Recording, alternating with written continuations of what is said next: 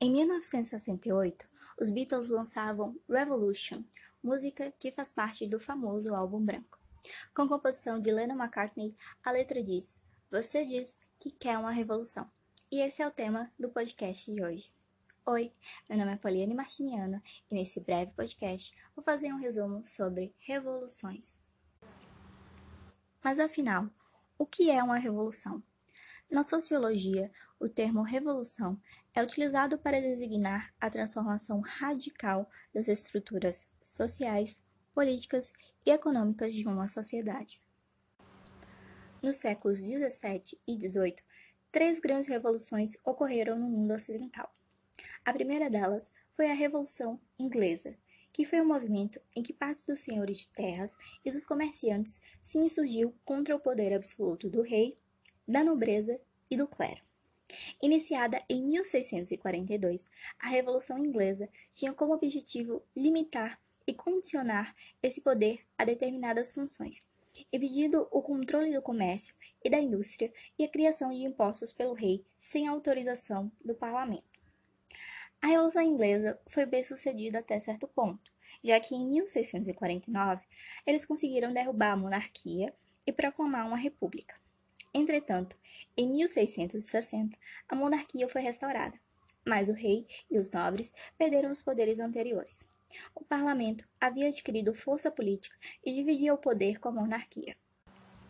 A segunda grande revolução foi a Revolução Americana, ocorrida em 1776, que se caracterizou como uma luta contra o colonialismo inglês.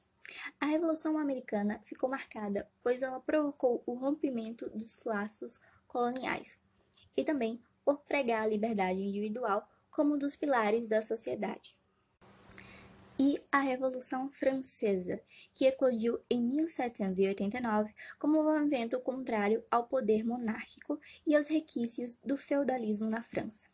Ela foi um exemplo para a luta em várias nações do mundo ocidental contra os regimes absolutistas e pela eliminação da monarquia. Já no século XX, podemos destacar duas revoluções. A Revolução Mexicana, que começou em 1910 e foi uma resposta dos explorados no campo e nas cidades a uma situação insustentável de desigualdade e exploração. Houveram várias reivindicações dos revolucionários. Os camponeses exigiam o fim da concentração de terras e também exigiam uma reforma agrária. A burguesia exigia que fossem definidas regras claras sobre as eleições para que fosse implantada uma democracia do tipo liberal. E os trabalhadores urbanos exigiam direitos garantidos pela Constituição. As reivindicações dos camponeses foram atendidas, mas todas sobre o controle do Estado. E já dos trabalhadores, eles conseguiram garantir uma série de novos direitos. Ainda nos destacar também a Revolução Russa. Desde 1905, os russos lutavam pela construção de uma nova ordem social. A Revolução Russa de 1917 começou com a derrubada do czar em fevereiro e culminou com a tomada do poder pelos bolcheviques liderados por Lenin. Esse movimento teve como base os trabalhadores urbanos e os soldados. A proposta dos revolucionários era uma sociedade que se orientasse pela vontade da maioria, e essa maioria foi chamada de sovietes. Assim, construíram a República Soviética. A propriedade privada foi extinta e procurou-se alterar a estrutura estatal e de serviços, como a educação, a saúde, o transporte ferroviário e o sistema bancário. Em 1924, com a morte de Lenin, Joseph Stalin assumiu o comando da União das Repúblicas Socialistas Soviéticas. Sob a sua liderança, esses territórios viveram um estado autoritário. A União Soviética deixou oficialmente de existir em dezembro de 1991, mas a sua estrutura já tinha sido abalada pela queda do Muro de Berlim em 1989.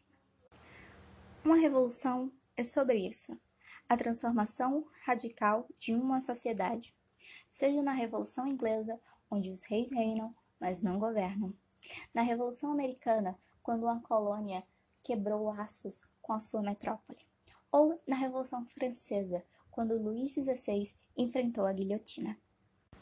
O mundo passou por grandes transformações. Será que há a chance de uma nova revolução tão marcante quanto essas? Segundo o filósofo italiano Tony Negri e o filósofo estadunidense Michael Hoddit, seria possível haver grandes transformações na sociedade atual que seriam tão drásticas quanto as revoluções que ocorreram na história? Eles citam três motivos para isso: a juventude inconformada, os moradores das periferias de metrópoles que não aceitam mais a condição subalterna. O segundo motivo seria um desejo emancipador. E o terceiro seria a necessidade de uma nova democracia, numa época em que a representação tradicional está se tornando cada vez mais obsoleta e desprestigiada. E você? Acredita que nós podemos viver uma nova revolução? Quem sabe até mesmo fazer parte dela? Não se esqueça de conferir mais materiais para obter mais conhecimento sobre o tema. Te espero no próximo podcast. Esse podcast foi escrito e produzido por Poliane Martiniano.